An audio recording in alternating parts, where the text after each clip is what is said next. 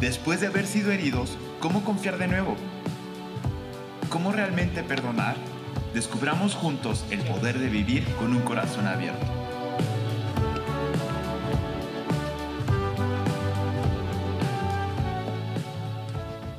¿Cómo están todos esta tarde? Bien, hemos iniciado la semana pasada una serie que se llama Ama como si nunca te hubieran herido y que estamos recomendando eh, este libro por si lo quieres tú eh, buscar en la librería o lo quieres comprar en, no sé, en el sótano, en Amazon, en cualquier librería. No estamos realmente haciéndolo por ganar dinero, sino porque deseamos que tú puedas tener algo que te acompañe durante esta temporada mientras estamos en la serie que va a ser aproximadamente de cinco semanas, seis semanas, y creo que va a ser de mucha bendición para tu vida poder eh, resolver algunas cosas del pasado, y en particular porque creo que Dios está buscando una, una iglesia que sea libre, y, y quiero que pienses, ¿qué sería una iglesia que no se ofende por nada? Que puede mirar, que, no importa quién se sienta, dónde se sienta, cómo viene vestido, qué cosas están pasando, qué cosas han sucedido en tu pasado, cuáles son los retos, sino que podamos ver el valor de cada persona independientemente de sus logros y las cosas que ha hecho y amarnos unos a otros. ¿Cuántos sueñan con una iglesia como esa? Es la iglesia que realmente Dios quiere que seamos. Somos, y cuando me refiero a la iglesia, no nada más me refiero a lo que hacemos los domingos, porque tal vez tú dices, ah, pues qué padre, los domingos de eso se trata. No, la iglesia eres tú de lunes a lunes de domingo a domingo. O sea, todos los días tú reflejando esto dentro y fuera de estas reuniones y actividades, siendo la iglesia de Dios para que podamos nosotros demostrar el ejemplo que Dios tiene para nosotros. Y quiero que vayamos a leer la primera escritura que nos va a ir como dando introducción, que está en Efesios. La semana pasada estuvimos hablando sobre ofensas referente a la iglesia y hoy quiero que hablemos de cómo, cómo es que el Espíritu Santo nos pueda llevar otra vez a casa y que regreses a casa. Honestamente, la, primera, eh, el primer título de esta serie se llamaba Tropecé de nuevo con la misma piedra. Ahorita vas a ver por qué. Así se llamaba el título. Luego le puse numosidad, que me gustó más. Ese es mi título. Pero realmente el título es El Espíritu te lleva a casa.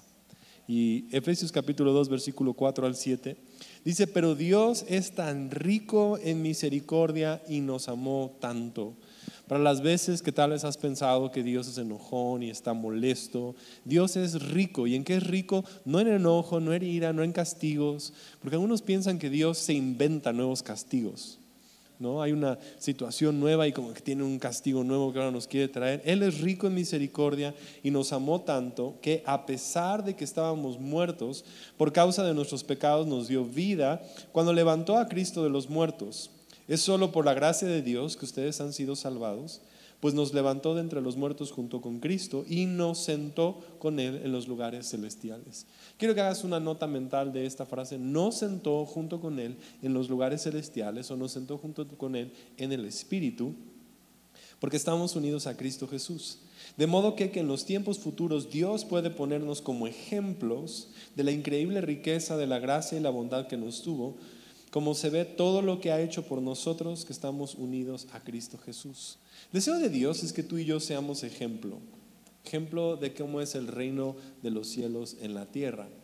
Bueno, vamos nosotros a un mall, a un centro comercial, vas a ver que hay tiendas y en las tiendas en la parte de afuera para enseñarte lo que venden ponen un maniquí.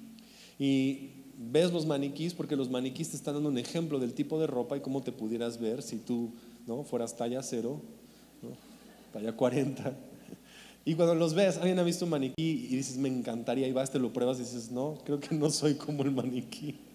Oh, como que te queda súper, pero es porque el maniquí te está mostrando un ejemplo de cómo es realmente la ropa que venden y cómo te podrías ver, o revistas o cosas que te muestran la moda y cómo pudiera quedar esas cosas. Cristo ha decidido y Dios ha decidido en su plan que la iglesia, nosotros, nos podamos convertir en el ejemplo, no, no de personas perfectas, no de personas que todos tienen respuestas para todo, pero más bien de personas que están en el 2019 conscientes de los retos y de las cosas y que deciden hacer que Dios venga y nos intervenga. Y que podemos decir, sí enfrentamos lo mismo que todos, sí tenemos las mismas luchas que todos, pero entendemos que en medio de eso también tenemos amor, gozo, paz y que podemos perdonar aún las cosas más difíciles y que podemos nosotros ser ejemplo de cómo se va a vivir en el cielo como en la tierra. Algunos tienen la idea de que algún día nos vamos a ir al cielo y todos los problemas se van a resolver. Pero Dios vino y Jesús vino y dijo, les vengo a revelar cómo sería que el reino de Dios se pueda vivir hoy, el cielo en la tierra. Ese es el deseo y por eso nos dice, los he sentado en una posición espiritual para que entiendan que es vivir como si fuera el cielo en la tierra. ¿Cuántos quieren una vida como esa? Es una vida más simple, es una vida que está ahí, es una vida en la cual tú puedes descansar, es una vida donde ya las ofensas y las cosas no te están cargando y las heridas que ha habido en el pasado Dios las va sanando. quiero que oremos y que tú compartas conmigo esta oración. No nada más quiero orar por ti, sino que quiero que juntos digamos, Dios, hazme ejemplo. Hazme ejemplo. Padre, te pedimos que mientras estudiamos las escrituras y mientras pasamos este tiempo que hemos apartado, tú nos inspires y nos hagas ejemplo. No siempre hemos caminado como nos gustaría, no siempre hemos sido a veces las personas que queremos ser. Pero hoy de veras venimos a decirte, haznos ejemplo, ayúdanos a ver las heridas que deseas sanar el día de hoy, ayúdanos a ver el camino al que nos vas a guiar. Y oro por cada uno de nosotros que mientras vemos nuestra vida y tal vez el día de hoy escuchamos cosas que nos recuerdan heridas y nos recuerdan cosas, también podamos hoy ser recordados de qué tan grande es tu amor y tu espíritu en nosotros para sacarnos de cada circunstancia y de cada dolor que tenemos en el nombre de Jesús. Amén. En la serie sí estamos hablando acerca de heridas del pasado. Pero quiero que ahorita hagas un, uses tu imaginación junto conmigo y recuerdes cuando tenías tal vez, no sé, 5, 6 a 7 años, alguna, estabas ahí en primaria, en los primeros años de primaria, y que pienso que, que recuerdes qué tan sencillo era la vida. No te preocupabas por la renta, te preocupabas por. Uber Eats, Uber, nada de esas cosas. No te preocupabas por lo que ibas a, comer, no te preocupabas tanto por muchas cosas. Había un, nivel en el que tú estabas descansando, ¿no? Y creo que la mayoría, sé que algunas personas también ya a una edad temprana tenían luchas difíciles, pero la mayoría también teníamos en ese momento pocos, como, como que no era tan complicada nuestra vida. Para algunos no había ni internet, ni celulares, ni cosas. Disfrutabas todo. Algunos jugaron fútbol con un frutzi. ¿Alguien jugó con un frutzi? Es como un frutzi funcionaba para divertirte y un frutzi usado. Si alguien no sabe qué es un frutzi, básicamente es una botella como de agua así, llena de papel y la pateábamos y jugábamos fútbol.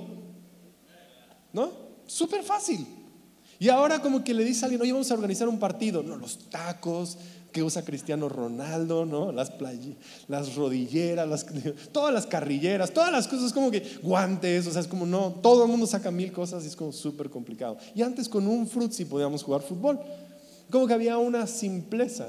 Y me traía como que a memoria los días, yo tengo dos hermanas menores, estuvieron aquí en el primer servicio, y cuando a veces nos, nos peleamos, nos peleamos un montón de veces, montonales nos gritábamos, nos insultábamos, ¿no? aparte yo iba y le agarraba sus Barbies, les arrancaba las, las cabezas y las secuestraba. Mis días yo iban a secuestrar Barbies. No sé por qué, ese era como uno de mis juegos, ¿no? Las molestaba, mi hermana le decía que era bien fresa, ¿no? Y me decía que era bien naco, no sé por qué, nos molestábamos, ¿no? Le decía ya que escuchaba pura música pop y yo no, yo escuchaba metal, o éramos como muy diferentes, nos molestábamos, le jalaba el pelo, nos gritoneábamos, nos insultábamos. Y cuando había como que esos problemas de niños, ¿no? Mis papás nos sentaban y siempre teníamos la misma rutina. Pídele perdón, ¿no? Entonces yo le decía, Angie, te pido perdón, Celeste, te pido perdón. Y ella me decía, te pido perdón, sí, te perdono, te perdono. Y después venía el momento más incómodo sobre la faz de la tierra ve y dale un abrazo a tu hermana. y el abrazo es el más frío que te puedas imaginar. Realmente tus brazos nada más así. aparte así como que ponían la cara como que para que no hubiera ni siquiera como que contacto, ¿no? Cero amor, ni siquiera, no es más, cuando era niño ni entendía por qué hacíamos eso. ¿Por qué tengo... Y la verdad es que aunque nos hicimos un montón de cosas como bien mala onda, no recuerdo precisamente de alguna, ¿no? O sea, no tengo ningún trauma, volteo y las veo y amo a mis hermanas y las quiero un montón, aunque nos hicimos muchas cosas, porque a esa edad, en esa etapa como niño, nos hacíamos cosas, pero rápidamente lo perdonamos y lo soltamos. Pero no tenemos tiempo. Curioso, ¿no? Que tenemos mucho tiempo, pero para lo que no tenemos tiempo es para, para estar ofendidos. Y ahora que somos adultos no tenemos tiempo, pero sí para estar ofendidos.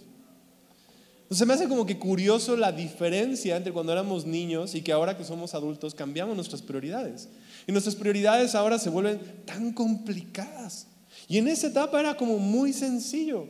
Tengo un par de amigos, Arturo y Manolo, con que cuando estábamos en la primaria, recuerdo en un recreo que estábamos jugando y ellos estaban jugando, me empezaron a hacer trampa. Yo lo así perdí con todo enojo, ira, agarré el juego, agarré y lo destruí, lo aventé, lo tiré y así, lo empecé a patear y me salí. Y al siguiente día éramos cuates.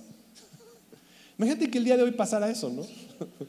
O sea, no lo perdonas, nunca más te vuelvo a hablar en la vida. O sea, y creamos esta distancia porque genuinamente quiero preguntarte, ¿cuándo fue que te volviste tan complicado? ¿Cuándo dejaste de ser tan amable, sencillo y, y de repente tomarte la vida demasiado difícil? Y cómo nos volvemos tan complicados y tan complejos que cuando una persona llega y te dice, hey, ¿cómo estás? Pues tú qué traes, ¿por qué sonríes? ¿O qué? Vemos a alguien sonreír hasta nos enoja. Sea, nos molestamos con cualquier cosita, nos volvemos ahora tan complejos, tan complicados. Alguien va manejando, se te mete y le dices de su mamá, de su tío. O sea, gritamos, nos volvemos tan, tan, tan, ¿no? Ásperos y, complejos y complicados, hasta en amigos, ¿no? Hey, vamos a salir. Ay, no, otra vez tú con tus ondas de salir y no sé qué. O sea, nos molesta hasta salir, disfrutar. Tenemos el privilegio de salir a cenar con amigos y es un drama complicadísimo. De que qué comemos, qué vamos a hacer, que quién lo va a hacer y que no sé qué. Nada más organizar la cena navideña, todo el mundo se pasa a la bolita, porque sabemos lo difícil que es organizar a la gente. Me encanta este momento porque es como si estuviera yo insultando a todo el mundo, porque no me está gustando esto. Porque es como complicado. Literal, hay gente aquí que se ha peleado porque alguien se sentó en su silla, en su, no sé, butaca, ¿dónde está? Y alguien se molesta porque esto pasó y nos molestamos por esto. Yo me incluyo, nos volvemos bien complicados acerca de las cosas. Sí, que sea esto así, que esto sea acá, que esto vaya para allá, que tal cosa vaya por aquí, no sé qué, no sé qué, no sé qué. Y ahora vamos haciendo de nuestras vidas que eran más sencillas y simples, ahora cuando llegamos a ser adultos, súper complejo, difícil. Y hablamos con personas unos a otros y tenemos tantas cosas que nos molestan y nos trauman. Sería muy fácil llegar a decir, ¿qué te molesta? Espérame, tengo una lista, la traigo en el live. Mira, te voy a decir, tengo esto me molesta, el gobierno me molesta, mi jefe me molesta, no sé qué, quién sabe qué me molesta, cómo hace esto, tal, la música, el reggaetón, odio, odio, todas las cosas que nos molestan. Es complicadísimo. Vidas complicadas y complejas que no sabemos cómo llevar. Y lo que empezamos a hacer es que se nos vuelve natural tener mecanismos destructivos unos a otros para llevarnos. Como crítica, ya empezamos a criticar. Ponerse a la defensiva. Alguien llega y dice, oye, el otro día pasó esta situación. Ah, pues tú eres peor. Oye, espérame tantito. O sea, como por qué nos hemos vuelto tan complicados. ¿No te gustaría tener una vida más ligerita? ¿No te gustaría ser más ligero, menos complicado, menos difícil, menos hostil, yo te, aseguro que Dios para nosotros tiene y para la iglesia quiere que tengamos una iglesia que sea sencilla, simple, clara, que, te puedas decir, oye, ¿quieres hacer esto? Sí, y tú sí sea sí, tú no sea no. O sea, es como de, a veces es como tiene que haber tantas cosas complicadas, complejas, ruégame, pídeme bien, no me pediste bien, no me hablaste, el tono, las caras, los ojos, las como una lista de requerimientos que ponemos nosotros sobre las demás personas y nos preguntamos por qué nuestras vidas están como atadas. Y entonces gastamos demasiado tiempo en nuestra mente para evitar que otra vez se repita. ¿De dónde, ¿De dónde empiezan a surgir todas estas cosas? Vamos a Santiago capítulo 4, que nos pone la misma pregunta. Santiago 4, capítulo 1 al 3, dice, ¿qué es lo que causa las disputas y las peleas entre ustedes? Yo diría, Santiago, por favor, dime, porque no lo entiendo. ¿Por qué la hacemos tanto de jamón? ¿Por qué la hacemos tan complicada todo? ¿Por qué todos con pincitas y con la palabra y no sé qué y, tanto esto y las cosas y, y agregamos más y cambiamos esto y cambiamos todo? Todo es tan complicado y complejo. ¿De dónde salen todas estas cosas? Dice aquí la siguiente pregunta, ¿acaso no surgen los malos deseos que combaten en su interior? ¿Dónde salen las complicaciones? De todas las cosas interiores que no están resueltas. De todos los asuntos, expectativas, anhelos y deseos que no hemos resuelto en nuestro corazón que complican. Entonces estamos intentando no repetir algo que pasó hace 5 años, 10 años, 20 años. Y yo entiendo, es difícil Muchos aquí no quiero nada más subestimar o, hablar que no ha habido traumas y situaciones difíciles que han sucedido. Tal vez abuso, tal vez palabras, tal vez cosas que están ahí. Pero quiero decirte, no mereces seguir viviendo atado y perdido en las cosas que pasaron antes. No lo mereces. No mereces tener una vida tan difícil. No, no, no, mereces que aquello que sucedió el día de hoy te siga permeando y te siga destruyendo. Eso no es lo que Dios quiere para ti, ni tampoco es lo que Él te ha planeado para ti. Lo que está deseando es que salgas de eso, que puedas sanar las heridas y que salgas de ese pasado y que el día de hoy tengas la libertad tanto como la tuviste antes y que haya un sentido de inocencia todavía de como niño, de disfrutar la vida y decir, wow, qué padre que haya asombro, que haya ánimo, que te puedas ir y comer una cremita ahí en California y decir, este es el mejor día de mi vida, yo y mi cremita, con una cuchara de madera, de esas planas que se cae todo. O sea, que las cosas sean tan sencillas, que pudieras disfrutar las cosas tan simples. Y dice aquí Santiago, entonces, desean lo que no tienen y entonces traman y hasta matan para conseguirlo, envidian lo que otros tienen, pero no pueden obtenerlo, por eso luchan y les hacen guerra para quitárselo, sin embargo no tienen lo que desean porque no se lo piden a Dios. Estamos molestos y enojados y luchamos y peleamos y estamos ahí, porque en realidad lo que traemos, traemos muchas de las traumas y cositas, y entonces parte de tu, de tu cerebro, de tu día a día, está en que no vuelva a pasar aquello que te sucedió. Entonces sales de tu casa, pero no encontrarte a la vecinita que una vez te criticó. Aquí nadie lo hace, ¿verdad? Somos muy callados. La primera reunión lloraron. Pero es como, no quiero ver a la vecina, entonces escuchas que está saliendo y te esperas ahí en la puerta para no subirte al elevador con ella. Y ya pasa, ¿no? Entonces ya vas y evitas a personas, vienes a la iglesia y te sientas del otro lado de donde está la persona. No, alguien una vez llegó y me dijo, pastor, es que tal persona que va a la iglesia me ofendió. No le puedo decir que se vaya para que yo... No, no, no, no tenemos nosotros todo, cuando decimos que todo el mundo es bienvenido, sí lo decimos a de veras, porque tú también vienes y el otro. No, tenemos que seguir aquí. Aquí justo, tal vez en el cuarto hay personas que te hayan lastimado y que te hayan herido y que te hayan molestado. Y Dios está aquí para decirte, vamos a vivir la vida más ligera. Porque vamos a seguir arrastrando cosas que hayan sucedido y que sea tan complicado. Y usamos parte de nuestro cerebro y parte de nuestro esto para evitar, para no ver, no vayas a tal parte, no comas tal cosa, no repitas esto. Entonces, todo el día, ¿cómo no va a ser cansado y complicado? Porque cada vez que empiezas o entablas una conversación, realmente estás evitando repetir la palabra que alguien te dijo, las heridas que has tenido, y es complicado, muy difícil. No es necesario, no es la vida que el Señor te ha llamado. ¿Y qué cosas se guardan? Se guardan enojo. El enojo es que estás todavía molesto que algo no se ha resuelto. Se guarda la ira y se demuestra en racismo y se demuestra en crítica y se demuestra en los de aquí y los de allá y en odio y en soledad y en empujar y en crear y en bueno yo y no sé qué. Entonces si hay cuatro, cinco, seis personas con las que tienes conflicto, tal vez, tal vez hoy algo Dios tiene que sanar no es normal. Escúchalo. No lo digo como crítica, pero no es la norma, no es lo que Dios quiere que tú tengas personas ah, con las que estás ofendido. Dios quiere que tengas una vida 100% libre de ofensas y que puedas caminar en la calle donde tú estés libre, sin deberle nada a nadie y decir yo he perdonado a todos, aún las cosas más difíciles que han sucedido en tu vida. Y quiero darte una imagen porque a lo mejor nos podemos preguntar, ¿y qué es una ofensa?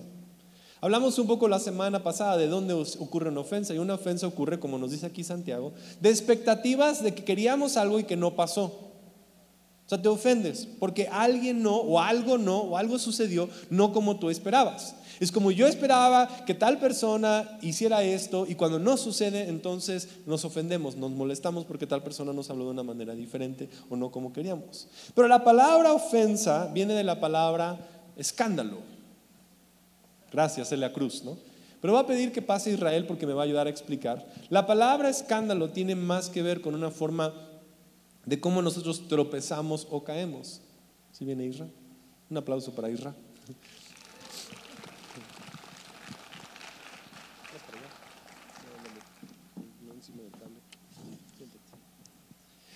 Bueno, aquí tenemos a Isra.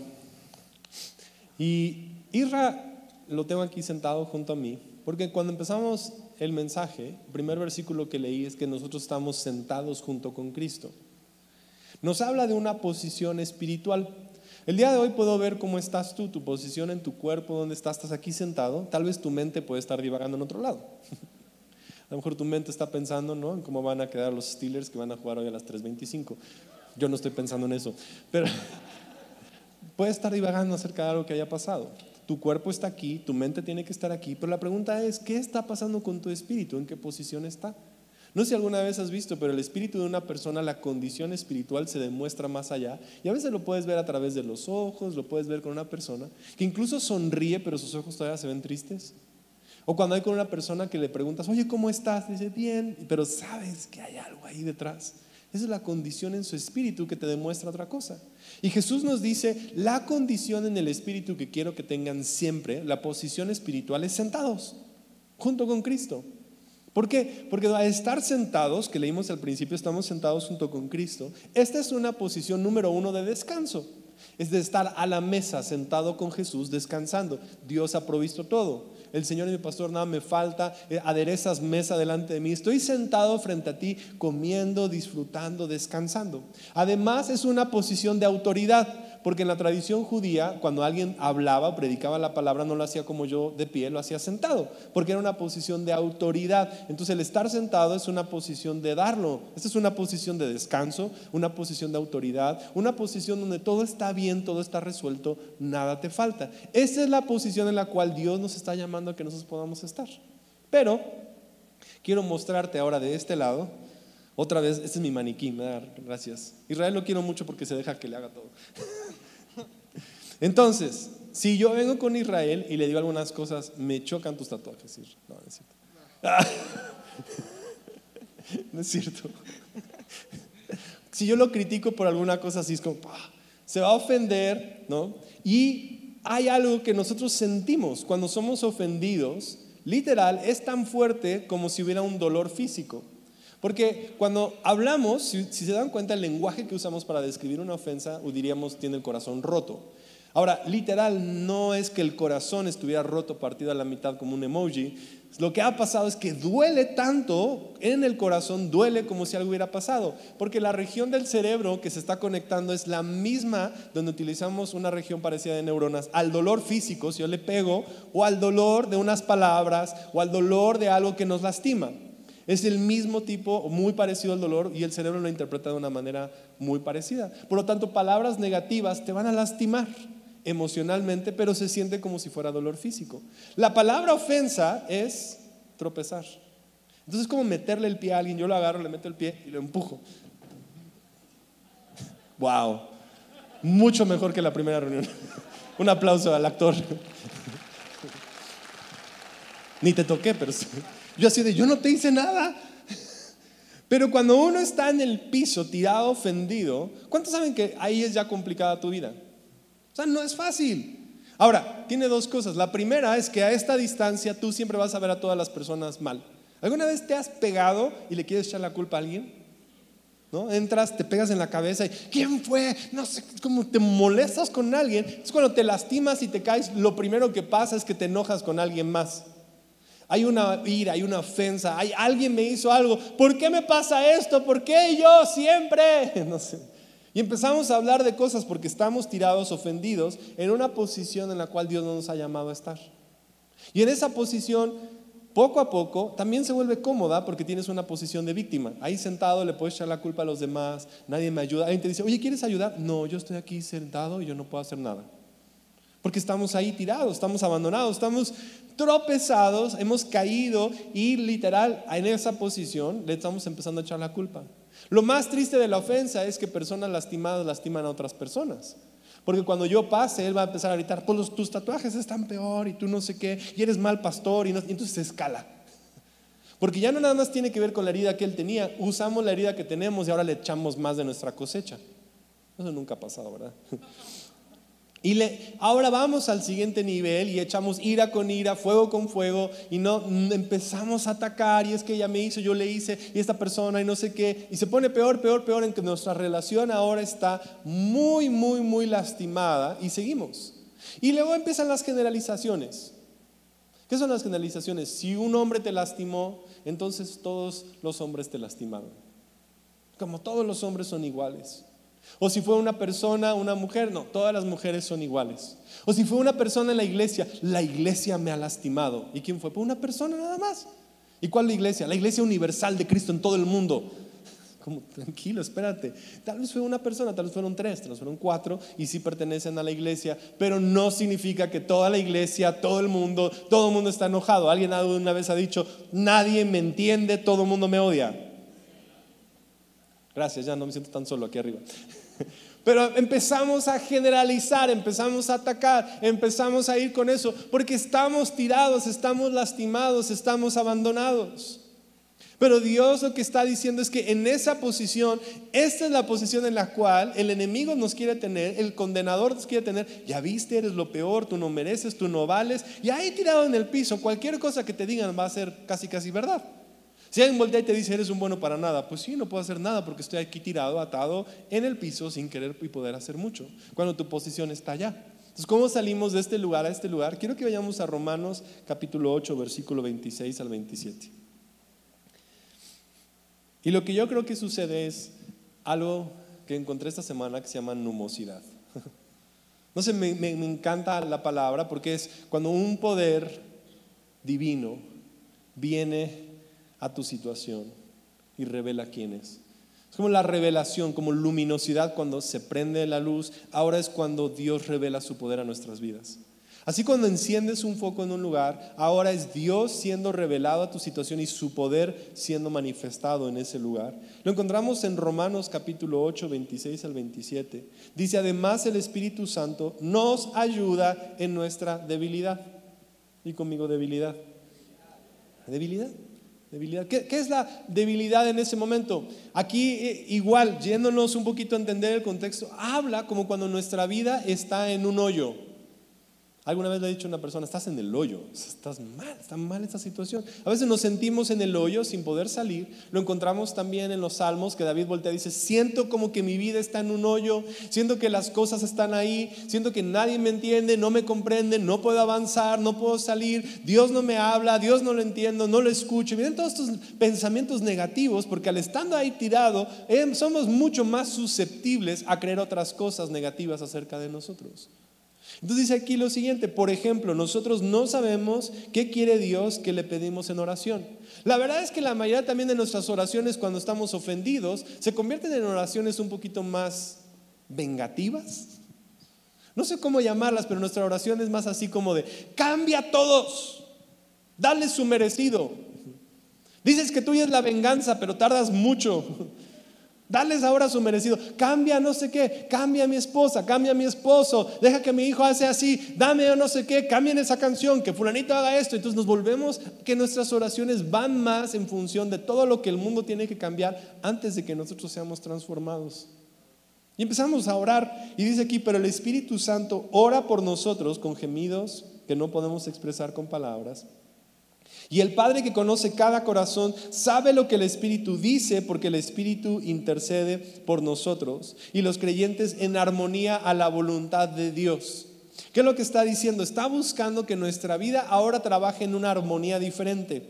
Porque déjame decirte, vidas complicadas vienen de emociones complicadas. Tus emociones están tan complicadas que hacen que tu vida sea compleja, que veas a todos de una manera negativa, que las cosas sean difíciles y complicadas. Pero cuando viene el Señor nos pone en una armonía, en una sintonía diferente. Ahora cantamos otra melodía. Algunos tenemos que cambiar de canciones.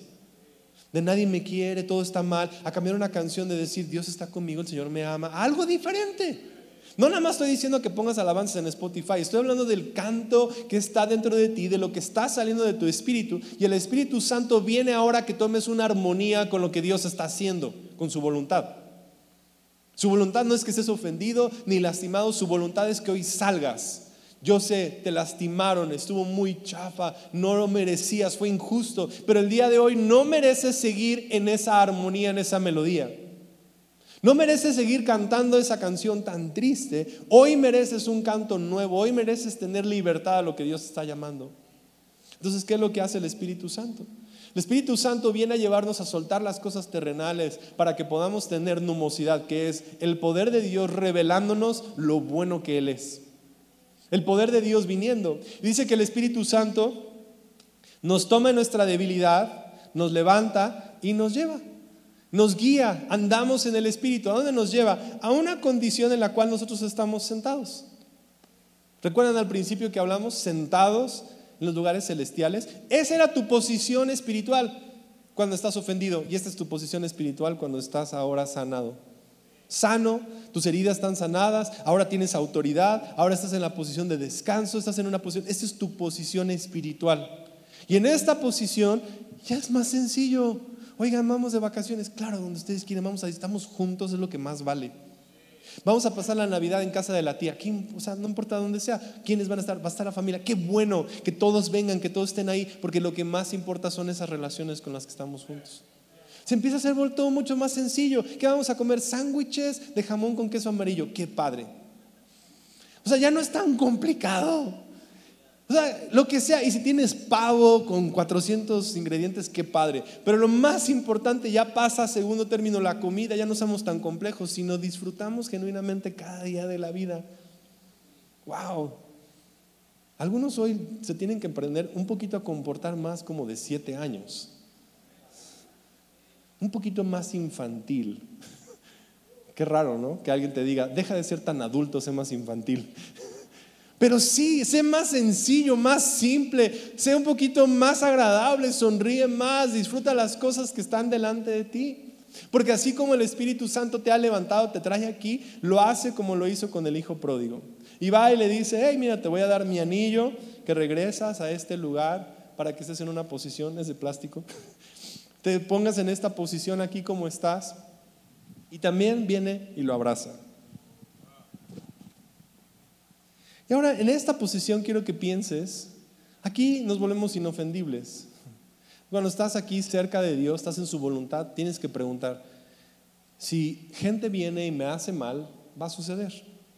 Lo platicamos la semana pasada, no podemos evitar que gente venga y haga cosas que tal vez te lastimen. Y la próxima semana hablaremos de un corazón inofendible, pero en esta condición en la que tú estás aquí cerca del Padre, Puedes voltear y decir, tal persona me hizo eso, sí, pero yo estoy contigo, yo te doy lo que hace falta. Oye, me quitaron tal cosa, no te preocupes, yo me voy a encargar. Oye, tal persona me insultó y me dijo de mis tatuajes, no importa, a mí me encantan, están padrísimos, estoy contigo. Venga lo que venga. Mira Romanos capítulo 8, versículo 14 al 18. Dice, porque todos los que son guiados por el Espíritu son hijos de Dios. Entonces, ¿qué es lo que hace el Espíritu Santo? Guiarte, tomarte y guiarte en un camino de libertad. El Espíritu Santo te va a llevar por muchos lugares. Vas a ir en lugares a veces difíciles, lugares con opresión. Vas a enfrentar muros, vas a enfrentar a veces cosas que se sienten como rechazo, cosas que pueden sentirse y que pueden lastimar tu corazón y que pueden romper tu corazón. Pero al mismo tiempo el Espíritu Santo está contigo para que tengas un corazón que es genuino. Porque sabes lo que quiere el Espíritu Santo es un corazón que también rompa tu corazón, pero para que traigas la presencia de Dios a lugares. Yo he estado en lugares donde mi corazón se rompe, no porque gente me lastime, sino porque puedo sentir el dolor que está en ese lugar, en conversaciones. Y cuando tienes ese corazón que está ahí, permites que Dios ahora tú puedas traer su presencia, su Espíritu Santo. Pero cuando tu corazón está ofendido es como, ay, no hay esperanza para nadie, todos estamos mal. Dios quiere gente que pueda traer esperanza. Versículo 15 dice, y ustedes no han recibido un espíritu que los esclavice al miedo, en cambio recibieron el espíritu de Dios cuando Él los adoptó como sus propios hijos y ahora lo llamamos papá, Abba, Padre.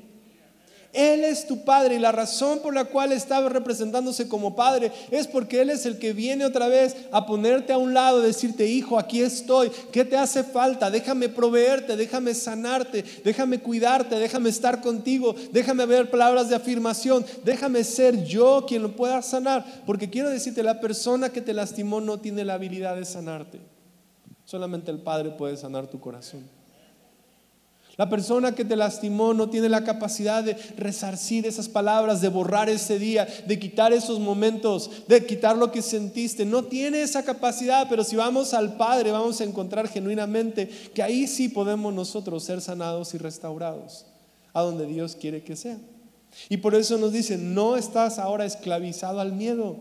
Ya no tengas miedo, no va a volver a pasar.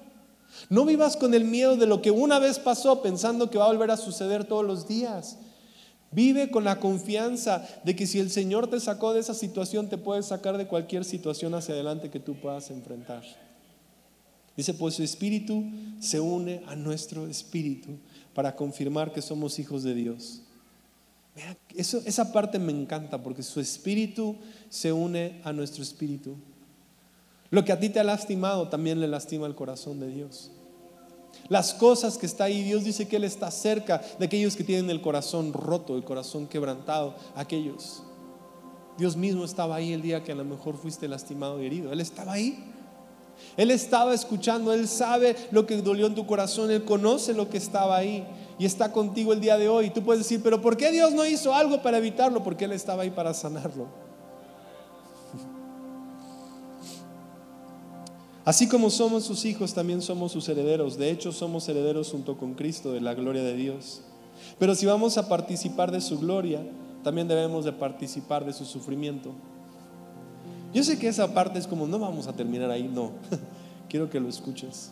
Porque a veces cuando hablamos acerca de sufrimiento y de heridas nos cuesta mucho trabajo. Pero quiero presentarte qué es lo que a veces podemos nosotros ver las cosas de una manera en dos formas. Versículo 18, sin embargo, lo que ahora sufrimos no es comparado con la gloria de lo que viene adelante. Yo quiero decirte que sepas que a lo mejor estas cosas, estas heridas han venido y las has visto muy grandes. Pero lo que nos está diciendo la palabra es que a lo mejor si la herida ha sido de ese tamaño, Dios ha venido con mucho más de su gracia para llenarnos y tomarnos. Y cuando regresamos a una vida más simple, más sencilla, aún las cosas que parecen difíciles son bien sencillas. Vuelvo al frutzi. Eras feliz y no lo sabías. Esa frase me encanta. Es como en momentos en los cuales es como, ¿qué tal si éramos bien felices y no nos habíamos dado cuenta? ¿Qué tal si el día de hoy eres bien feliz, bien bendecido y por la ofensa de una persona no lo estás disfrutando? ¿Qué tal si el día de hoy es la mejor temporada de tu vida, con las mejores cosas y Dios te da un trabajo y tienes cosas extraordinarias y viajes y oportunidades, situaciones y todavía tu mente está en un lugar que no atado qué pasó? Y Dios está diciendo, no, regresa, deja de ser una persona de 43 años amargada, y conviértete en uno de siete años libre, libre, sin complicaciones, sencillo, gozoso, que tu gozo llena cualquier cuarto, en cualquier lugar en el que estás. Ponte pie conmigo.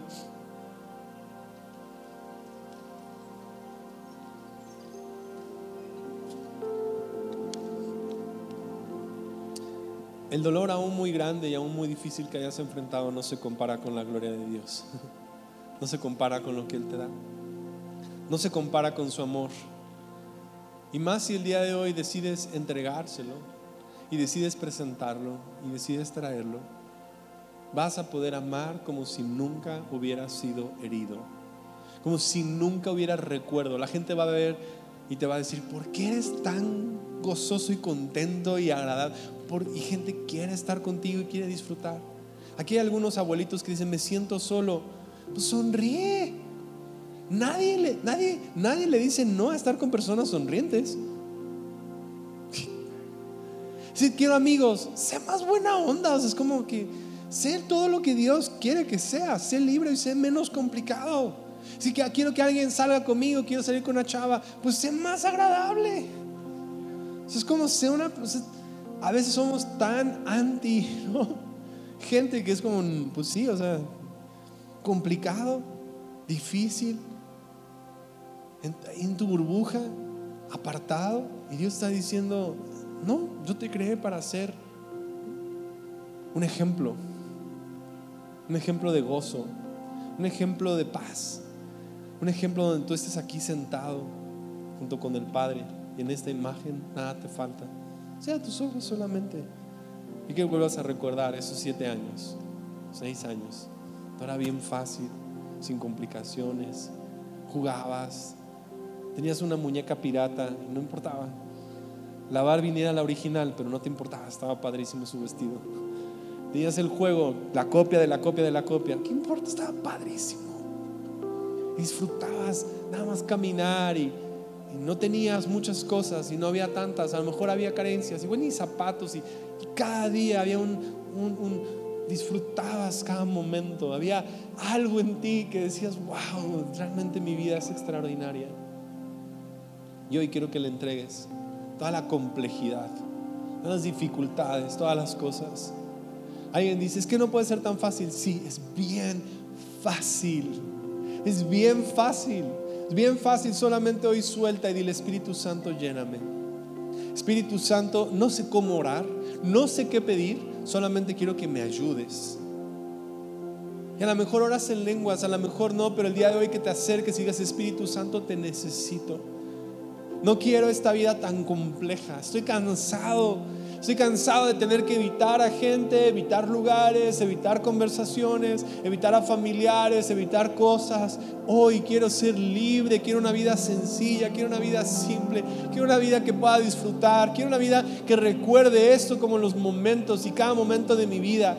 Y te entrego esto, me siento perdido y quiero regresar a un lugar de descanso.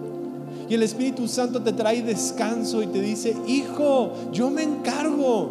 No te preocupes, voy a estar contigo. Pase lo que pasa, no me alejo de ti, estoy contigo y te acompaño. Pero déjame sanar tu corazón. Déjame limpiar tus heridas. Déjame sacar las astillas que se han quedado ahí. Déjame quitar la dificultad. Déjame limpiar el enojo. Las cosas que han estado ahí, solamente ahí donde estás. Si quieres levantar tus manos o como tú quieras, solamente decirle Espíritu Santo, te suelto esto, lo dejo. dejo a esta persona, ya que importa, ya, ya dejo a esa situación, dejo a esta persona, dejo sus comentarios, suelto las cosas. Yo merezco una vida libre el día de hoy. Y el Señor te dice, por eso fui a la cruz, para pagar por todos tus pecados y borrar todas las cosas y limpiar tu corazón del pasado y hacerte libre. No te llamé a una vida ofendida, no te llamé a una vida derrotada, abandonado. Te llamé a una vida libre donde tú puedas amar y dar y sembrar y entregarte plenamente a lo que pase. Te llamé a una vida genuinamente donde tú puedas decir, pase lo que pase, el Señor está conmigo y su espíritu me sostiene y su espíritu me guía. Así que el día de hoy te bendigo, el Señor te guarda, el Señor resplandece, el Señor sonríe, el Señor está orgulloso de ti, el Padre te ha amado y te invita a sentarte junto con Él a la mesa y llenarte con su espíritu. Y que sepas que no hay nada que pueda alejarte de su amor. Si deseas ayudar a que este contenido llegue a más personas, puedes hacer un donativo con tarjeta en nuestro portal en línea www.comunidadcristiana.com.mx y gracias por escucharnos.